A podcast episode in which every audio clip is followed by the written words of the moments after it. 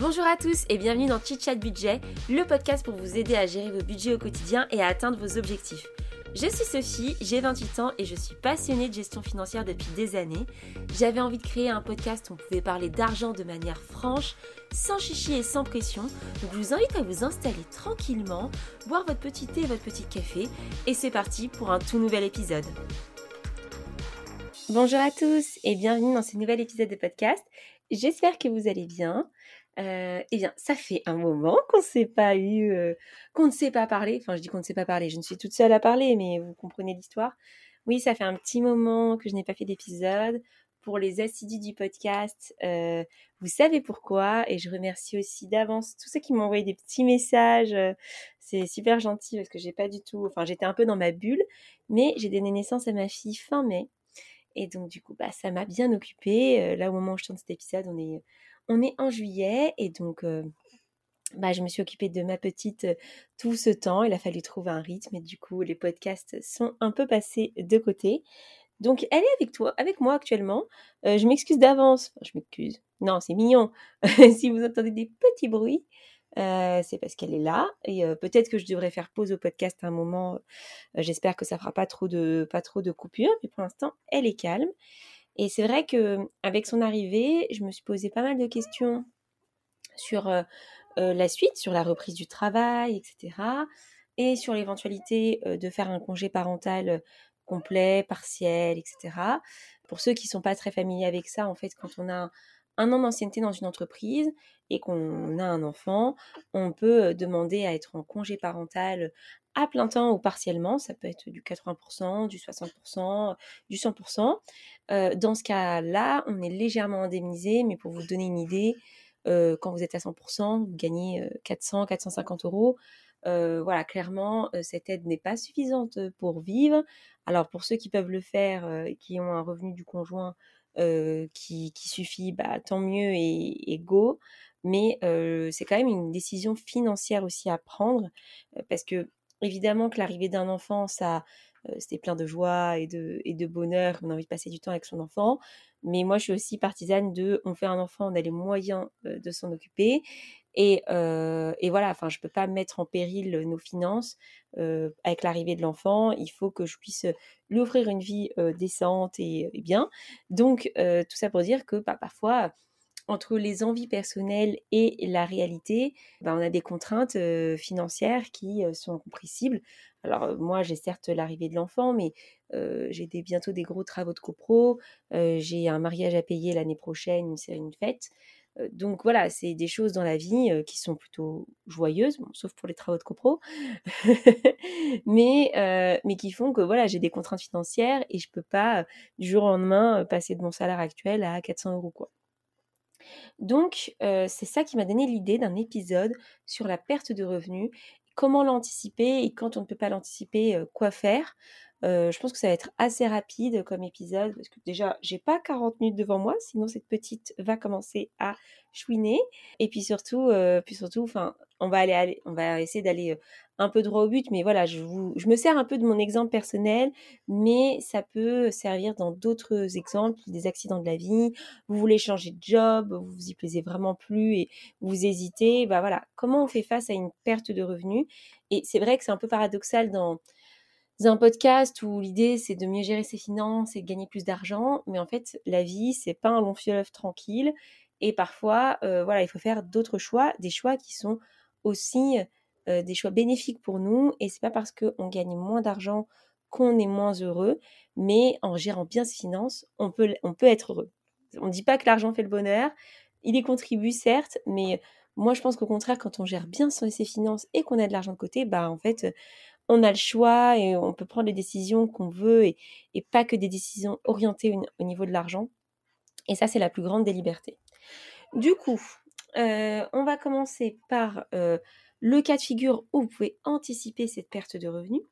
Donc un peu comme moi là, où voilà, je sais qu'éventuellement, bah, si j'ai envie d'être en congé parental partiel, je perdrais, euh, dans mon cas, entre, j'ai fait un calcul entre euh, ce que je perdrais en salaire, mais ce que je paierais moins en impôts, euh, plus ce que je gagne en frais de garde, etc., etc. Bref, j'ai fait un petit calcul de tout ça. Et en gros, dans mon cas, ça représente entre 500 et 600 euros de perte financière.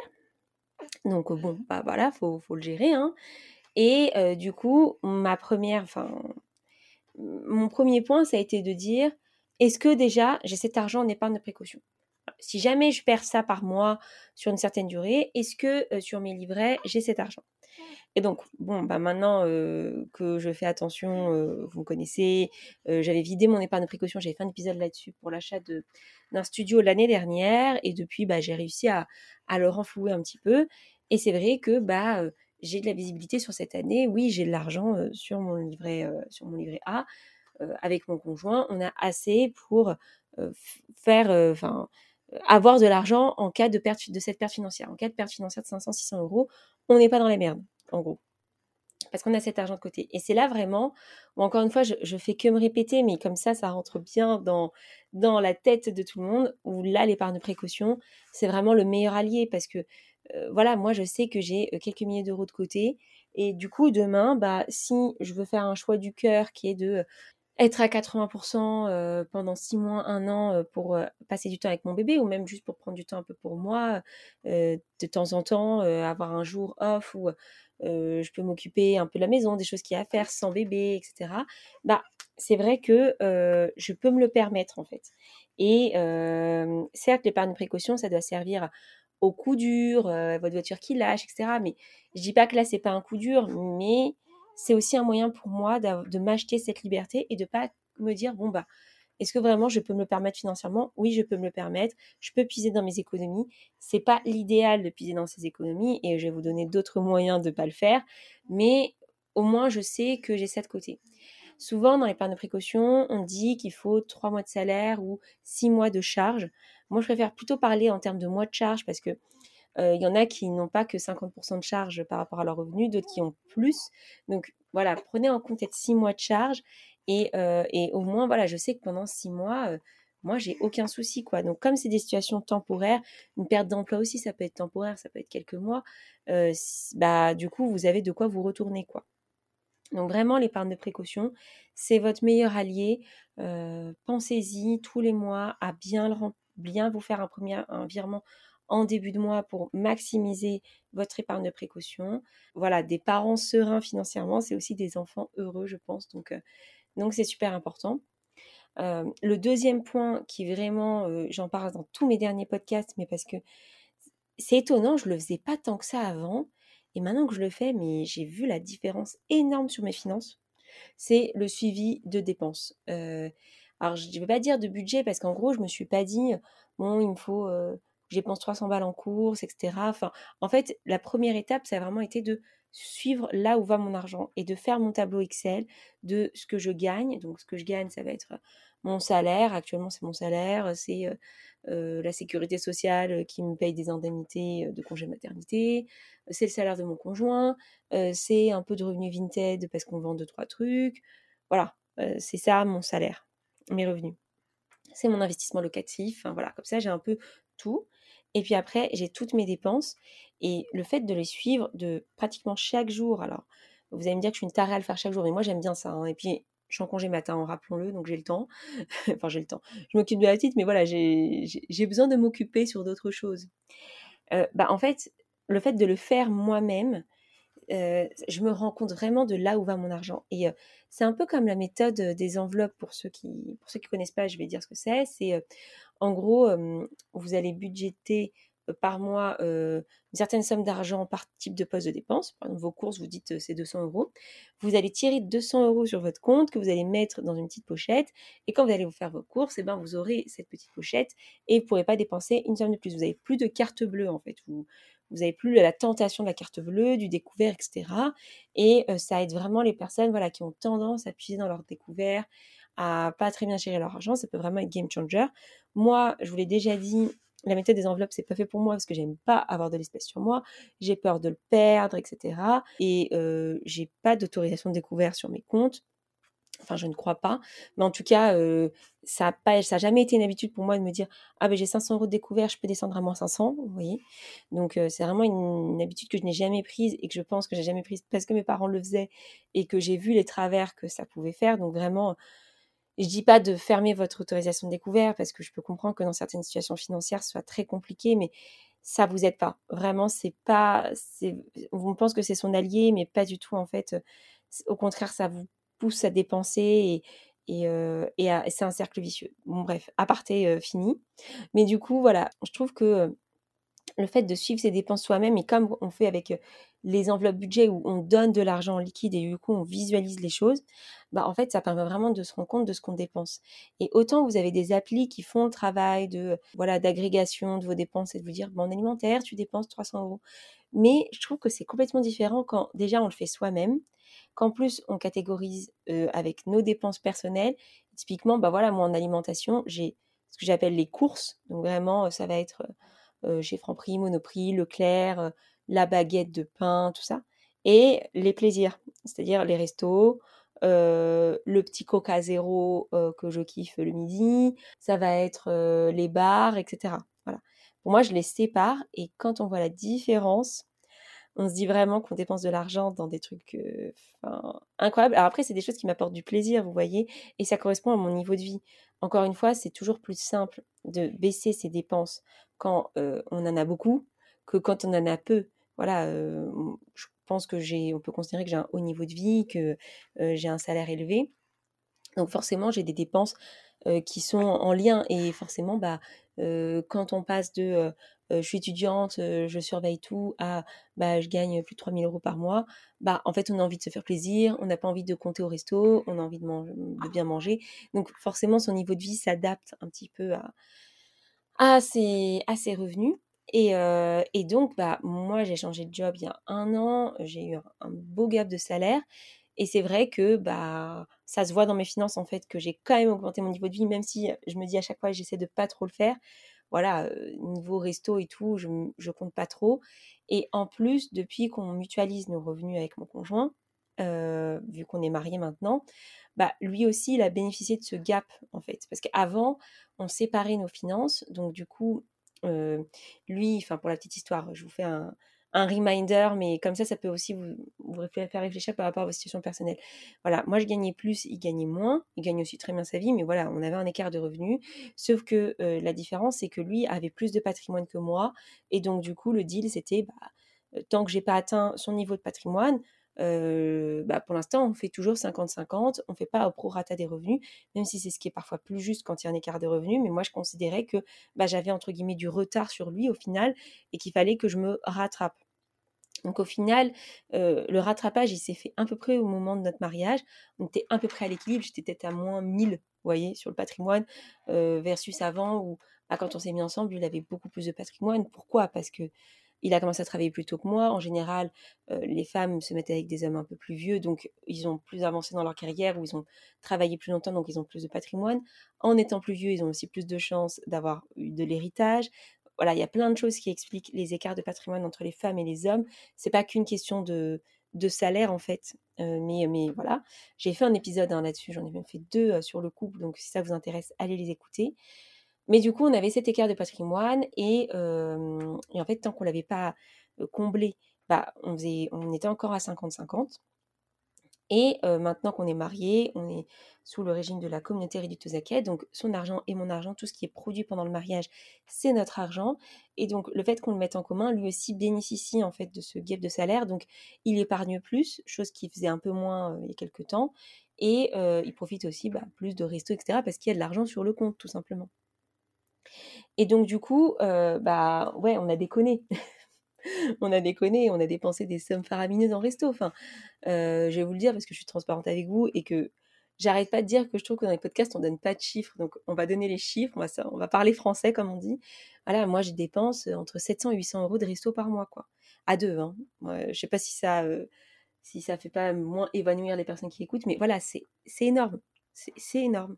Alors, dedans, j'inclus resto, Uber Eats, euh, boire, euh, euh, petites boissons, voilà, j'inclus tout ça, mais c'est énorme. Et je vois bien que sur mon premier mois bah, post-accouchement, hein, où je suis beaucoup moins sortie du coup, hein, de facto, gens sont venus me voir, etc., j'ai drastiquement réduit mes restos. Et donc, et donc là, je suis passée à 200 euros. Bah, ça fait 500 euros d'économie. C'est énorme. Et bah, ces 500 euros, au final, c'est ce dont j'ai besoin pour combler l'écart de salaire que je vais perdre à la rentrée si je passe en, congé parental.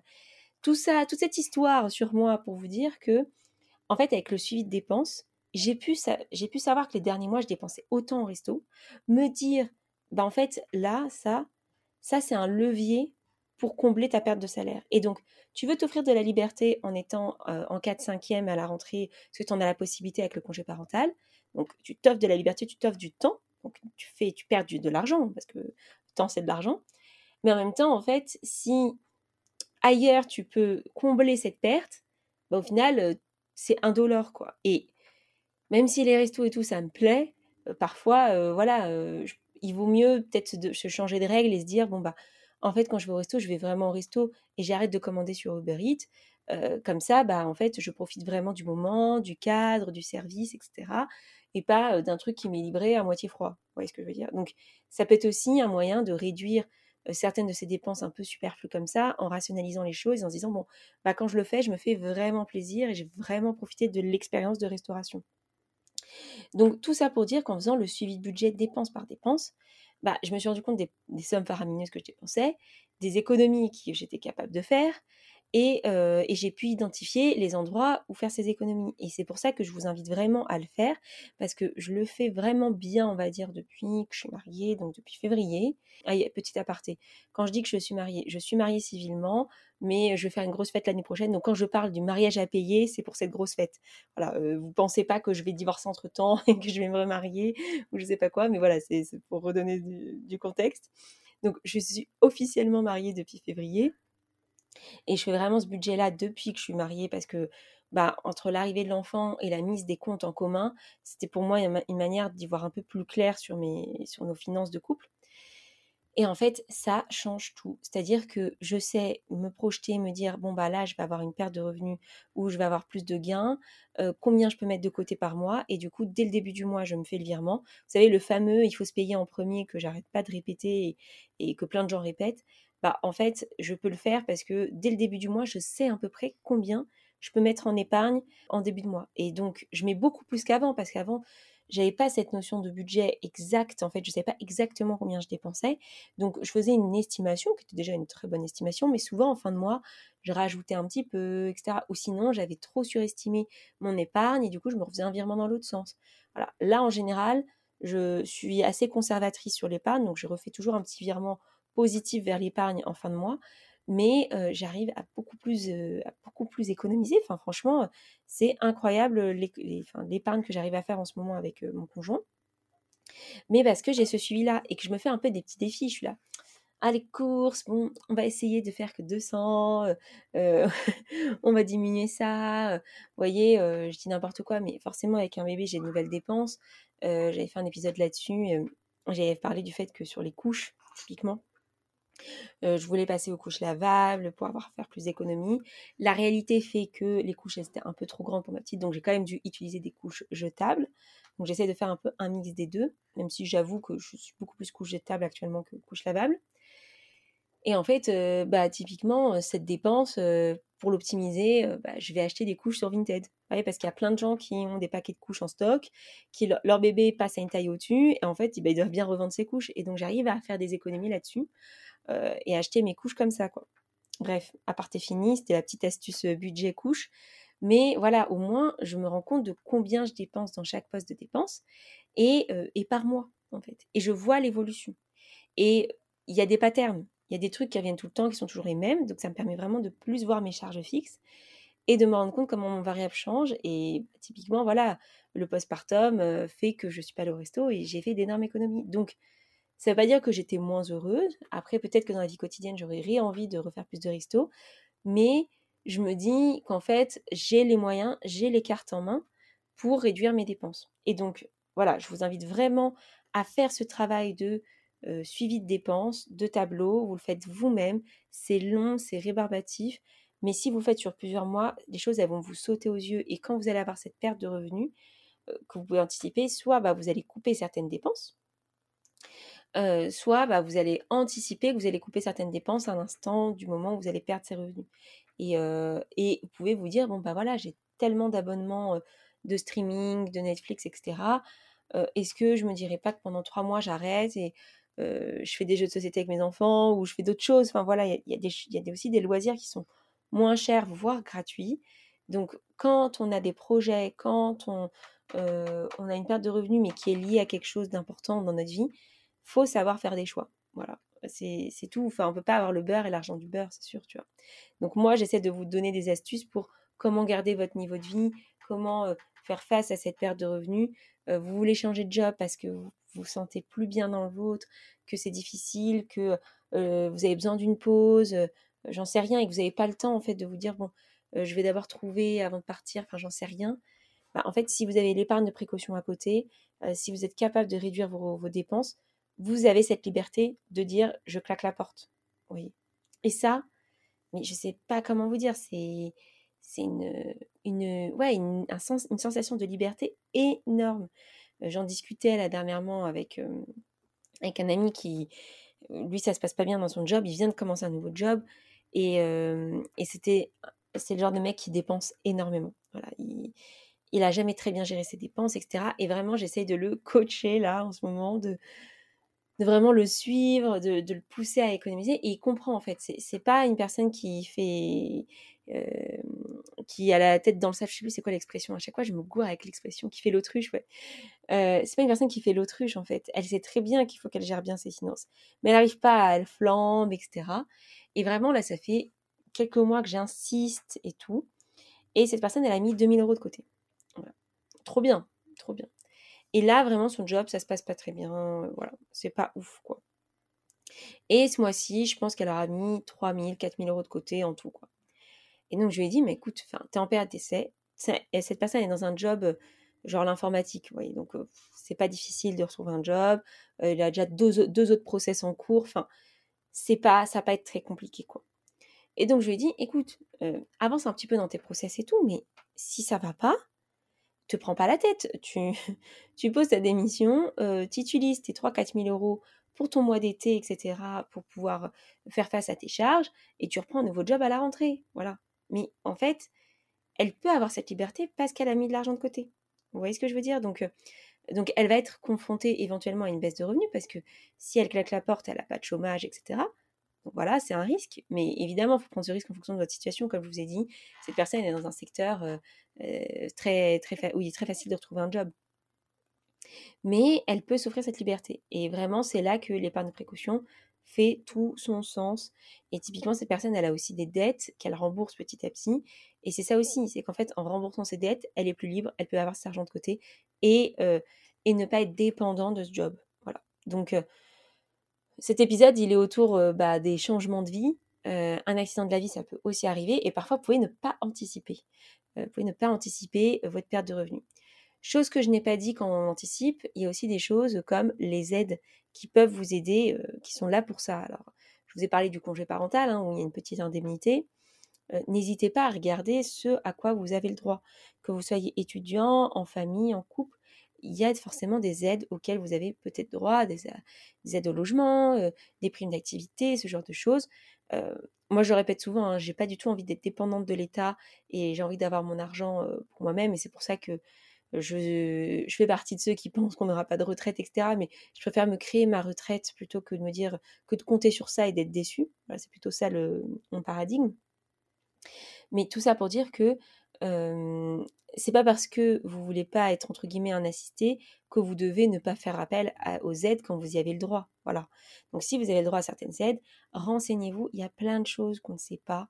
Voilà, ça peut être en, cas d'arrêt de travail, ça peut être euh, voilà des, choses par rapport à vos enfants. Enfin, il existe des aides. Donc renseignez-vous. Maintenant, je crois qu'il y a même des sites qui récapitulent tout ce dont vous avez, ce à quoi vous avez le droit, et notamment dans le cadre de la maternité et tout. Enfin, il y a plein de choses. Moi, je pensais pas que j'aurais le droit et que j'ai eu le droit, et d'autres au contraire que j'appelle le droit. Typiquement, la prime de naissance de 1000 euros, ça, j'ai pas eu le droit. J'étais bien triste, mais c'est parce que j'avais trop de, revenus et c'est normal. Enfin, faut aussi que la répartition se fasse bien, vous voyez. Euh, c'est comme ça. Euh, j'ai pu, j'ai pu très bien équiper mon, équiper mon logement d'accessoires pour bébé sans cette prime parce que j'en ai les moyens. Mais, euh, mais voilà, il y a des choses auxquelles on a droit parfois, même quand on a des hauts revenus. Donc n'hésitez pas à aller regarder, notamment si vous n'aviez pas pu anticiper cette perte de revenus. Voilà, c'est des choses qui arrivent, choses qui arrivent du jour au lendemain, vous êtes viré du jour au lendemain, voilà, c'est compliqué, etc. Comment faire? Bon, bah, si vous n'avez pas eu d'épargne de précaution, vous êtes un petit peu dans la merde. Non, mais voilà, il y a des moyens de réduire ses dépenses. Et en fait, ce que j'ai dit sur comment anticiper, ça marche aussi quand vous l'avez de pleine face. Bah là, en fait, c'est juste qu'il va falloir être plus rapide, tout simplement. Il va falloir gérer, gérer le truc direct et, et, couper des dépenses tout de suite. Voilà. C'est, en fait, c'est plus dans le temps de réaction qu'il va falloir être plus rapide quand ça vous tombe dessus. mais mais c'est sûr que souvent, quand on a pu anticiper un petit peu, et c'est pour ça que l'épargne de précaution, c'est un vrai bon outil, bah, ça soulage. Je vous donne un autre exemple. Moi, mon conjoint, et sa boîte s'est fait racheter là dernièrement. Il a été question pendant un moment que euh, son liquidation judiciaire et du coup qu'il perde son emploi. Bah voilà, tout de suite, moi, dans ma projection de tableau sur les mois prochains, j'avais estimé qu'il allait perdre du revenu. Et du coup, bah, on était là, est-ce qu'on va pouvoir faire face à nos charges euh, par rapport à cette perte de revenu? Bah, La réponse était oui, mais, euh, mais en fait, ça rassure aussi. Voilà.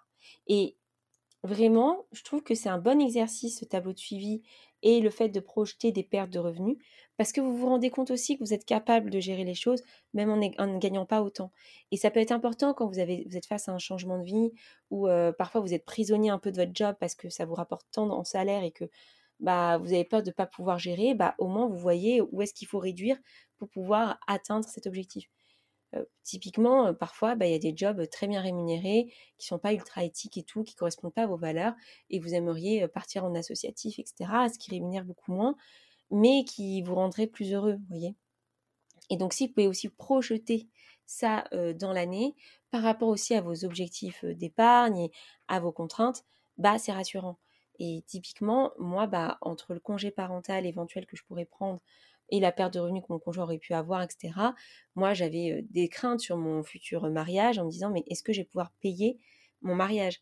Et en fait, aujourd'hui, maintenant que j'ai fait ce tableau-là, je sais exactement quels sont mes avoirs, je sais ce que j'ai en SCPI, en bourse, je sais ce que j'ai sur mes comptes, et donc je suis capable de dire, bah voilà, en juin 2024, je, j'aurai à peu près cette somme d'argent. Et donc, si jamais le pire du pire, j'ai perdu de l'argent là, j'ai payé cette somme, qu'est-ce que ça provoque au final? Et en fait, ce que ça provoque, c'est que bah, dans le pire des cas, il faut que, ouais, faut que je liquide mon PEA. Voilà, il faut que je vide mon PEA et celui de mon conjoint pour qu'on puisse payer notre mariage euh, si vraiment on a une chute drastique de revenus qui arrive. Voilà, c'est le pire. Ça veut dire qu'on ne touchera même pas à nos SCPI, on ne touchera même pas à d'autres trucs.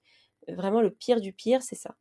Ah, ça va en fait. Je, j'ai envie de dire, ça, ça vaut le coup, j'allais dire en anglais comme si j'étais bilingue, mais it's worth it, avec mon accent exceptionnel. Non, mais voilà, ça vaut le coup, en fait. Je, ne me dis pas, mince, euh, je vais être ruinée à la fin de l'année, tu vois. Je me dis, bah, c'est possible. Voilà, c'est possible. Si j'ai envie de m'offrir cette liberté de passer plus de temps avec mon bébé ou même d'avoir une journée rien que pour moi, ou mon conjoint aussi se mette à 80%, et que on puisse prendre cette journée pour être à deux, pour faire les tâches du quotidien qui sont plus simples sans bébé, etc., pour notre santé mentale, bah en fait, ça vaut grave le coup. Vous voyez ce que je veux dire? Ça vaut grave le coup. Donc, tout ça pour dire que prenez le temps de vous poser sur vos finances. Encore une fois, j'ai l'impression de me répéter sur les derniers podcasts, mais l'été, c'est aussi un bon moment pour ça parce que on part en vacances, on est un peu plus tranquille et tout. Faites le point. Faites le point. Suivez vos dépenses mois après mois. Euh, évidemment, vous allez me dire, oui, mais l'été, on a des dépenses exceptionnelles. Mais c'est pas grave, vous les notez quand même. Notez vos dépenses vacances. Moi, j'ai une, ligne dans mon tableau, ça s'appelle mariage des autres. C'est parce que j'ai tellement de. J'ai des mariages, des EVGF et tout, que j'ai mis tout là-dedans, en mode, genre, bah voilà, ça c'est tous mes coûts de, mariage et tout. Bah ouais, c'est des dépenses exceptionnelles que j'aurais pas toute l'année. En plus, moi, j'ai deux mariages qui se suivent d'une semaine à l'autre. Euh, donc voilà, c'est exceptionnel mais bah, c'est quand même des dépenses. Et en fait, je me dis que c'est exceptionnel, mais peut-être que l'année prochaine, ce sera pareil. Je vais avoir de nouvelles annonces de mariage, j'espère. mais voilà, vous voyez ce que je veux dire C'est comme les vacances, c'est exceptionnel. Bah oui, mais tous les ans, vous partez en vacances. En fait, c'est pas si exceptionnel que ça. Bref, j'espère que l'épisode n'était pas trop décousu, parce que clairement, avec un bébé dans les bras, un micro surélevé pour que je puisse parler, c'était pas le setup le plus simple. Mais, euh, mais ça me manquait de faire des podcasts, donc je suis trop contente d'avoir pris le temps de le faire là aujourd'hui, toute seule à la maison et que mon conjoint n'est plus en congé paternité. Donc, euh, go euh, girl power, on peut faire des trucs même, même avec un bébé. Donc voilà, j'espère que vous avez apprécié l'épisode, que ça va vous inspirer et aussi vous rassurer sur le fait que, bah ouais, en fait, quand on, cherche un peu l'indépendance financière ou améliorer ses finances, on pense toujours à gagner plus, gagner plus. Mais en fait, parfois, pour aller bien et être heureux, il faut gagner moins. Et comment on gère ça Comment on, le met en place dans sa stratégie bah, En fait, en gérant bien ses finances, en faisant son suivi, les réponses, elles sont là. Et parfois, bah oui, la réponse, ça va être non, ma belle, il faut gagner plus. Clairement, là, tu peux pas te permettre de gagner moins, c'est pas possible. Il faut que tu prennes un petit job, etc. Parfois, ça va être ça la réponse. Et parfois, ça va juste être ok, fine, c'est bon en fait, je peux le faire. Je peux le faire ou je peux le faire sur six mois parce que j'ai l'épargne pour, etc. Et oui, ça fait chier de puiser dans son épargne, de toucher dedans, mais, c'est pas grave, en fait, c'est pas grave. Voilà, ça, ça m'offre de la liberté, ça m'offre de la sérénité, et c'est ce qui compte parce que le but dans l'indépendance financière, la liberté financière, c'est pas juste de se dire dans 20 ans, je serai heureuse et je travaillerai pas. Voilà. Non, en fait, moi, j'ai aussi envie d'être heureuse maintenant. Voilà. Et je pense que je suis un, un fire slow, quoi. Genre, je, j'épargne, mais je suis pas en drastique, je coupe, je coupe mon train de vie, je fais plus rien, etc. Chacun voit midi à sa porte. Chacun se dit comment il veut gérer son épargne et la vitesse d'épargne. Moi, j'ai quand même envie de profiter de la vie et j'ai quand même envie de me dire, bah, je suis capable d'avoir des projets, de me marier, d'avoir un enfant.